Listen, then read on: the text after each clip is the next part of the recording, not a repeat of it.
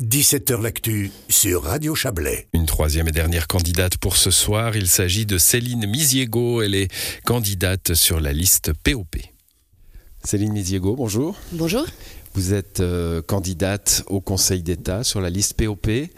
Euh, vous avez 42 ans, vous êtes conseillère politique, c'est ça? C'est ça, oui, pour euh, le municipal David Payot à Lausanne. Le municipal David Payot, en quoi ça consiste, conseiller politique Alors, Stratégie Oui, et puis c'est euh, surtout euh, les relations. En fait, ce qu'il voulait, c'était une personne qui puisse euh, s'occuper des relations avec la population. Donc, par exemple, je tiens la permanence qu'il a mis en place tous les lundis, euh, où n'importe qui peut venir et puis euh, faire part de ses problèmes ou de ses envies pour la ville, une idée, des choses comme ça. Et puis aussi avec les relations avec le parti. C'est l'essentiel de mon travail, ces relations avec la population. Vous êtes député euh, groupe euh, Ensemble à gauche et POP, six députés. Vous Oui. étiez euh, candidate il y a cinq ans, mais vous êtes arrivé en 2019 hein, au, au Parlement.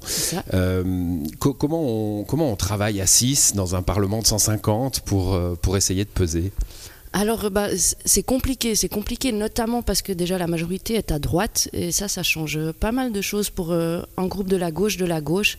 On a beaucoup de peine à, faire passer euh, ce qu'on veut, même euh, si on a le soutien du PS et des Verts, ce qui est le cas sur certains objets. Il n'y a pas longtemps, j'ai déposé, enfin, on a traité une motion que j'avais déposée pour la transphobie et l'homophobie. Elle était soutenue par les Verts et le PS, mais elle n'a pas passé parce qu'il y a cette majorité de droite. Donc voilà, c'est compliqué. Donc il y a déjà ça à changer. Mais sinon, bah, on travaille, euh, le groupe vit bien en tout cas, les forces de la gauche, de la gauche, de gauche travaillent bien ensemble.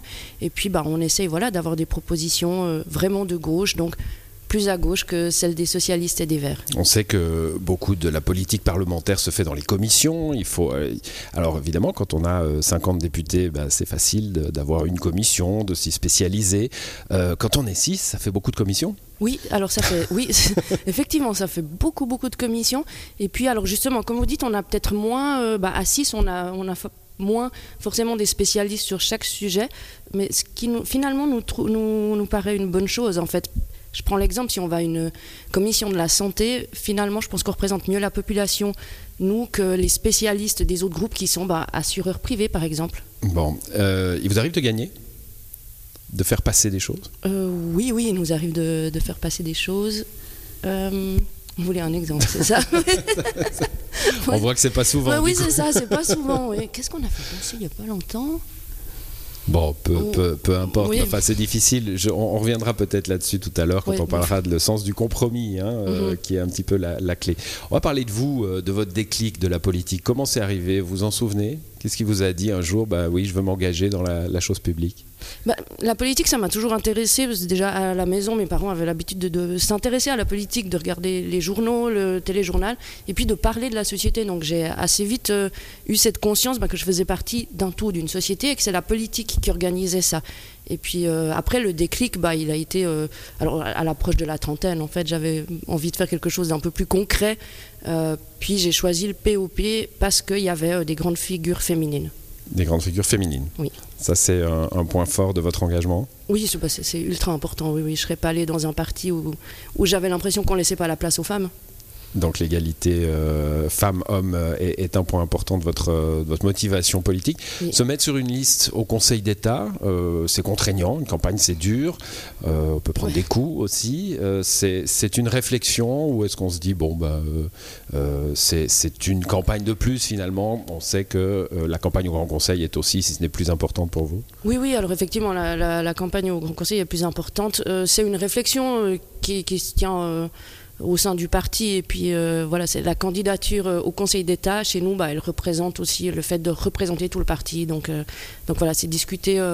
entre nous, tout le monde, et c'est ça que ça représente. Après, effectivement, c'est plus contraignant qu'une campagne au Grand Conseil, mais voilà, c'est pour tirer la liste et puis essayer de faire, de refaire nos sièges, voire d'en faire euh, un de plus. Un peu plus. Un peu bon, plus, ouais. euh, on a posé, on pose cette question à, à toutes les candidates et à tous les candidats. Si vous aviez les clés, hein, tout en sachant que ça se passe pas comme ça, on n'a jamais les clés, Oui, l'entier du pouvoir, il y a un collège.